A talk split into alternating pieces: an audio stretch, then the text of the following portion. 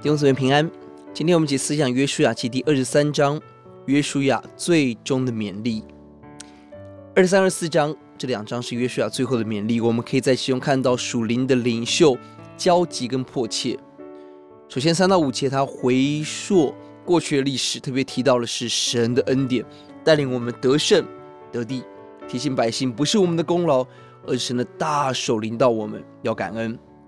接下来六到十一节是正面的勉励，要爱神所生的道，这样主人无人能够攻击。而接下来负面十二到十六节提提出警告：若是不听从与迦南人结婚，违背神，结果就在这个美地上要灭亡。十三、十五、十六不断的强调：十五节耶和华你们神所应许的一切福气怎样临到你们身上，耶和华也必照样是各样祸患临到你们身上，直到把你们从耶和华你们神所赐的这美地上除灭。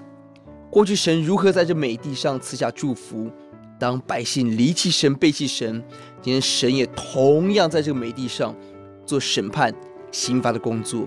弟兄姊妹，这给我们何等大的提醒！我们要战兢，赏赐的是耶和华，收取的也是耶和华。我们要高度的战兢，紧紧抓住神，否则最美丽之地就成为审判刑罚之地。第六节很宝贵，所以你们要大大壮胆，谨守遵行写在摩西律法书上的一切话，不可偏离左右。这句话在约书亚记第一章是神对约书亚的吩咐，如今约书亚对百姓吩咐要大大壮胆。勇敢遵行神的话语，而当我们去遵行的时候，我们就发现神话语的真实，我们就会发现过去带领我们得胜的神，今天仍然率领我们在基督里夸胜。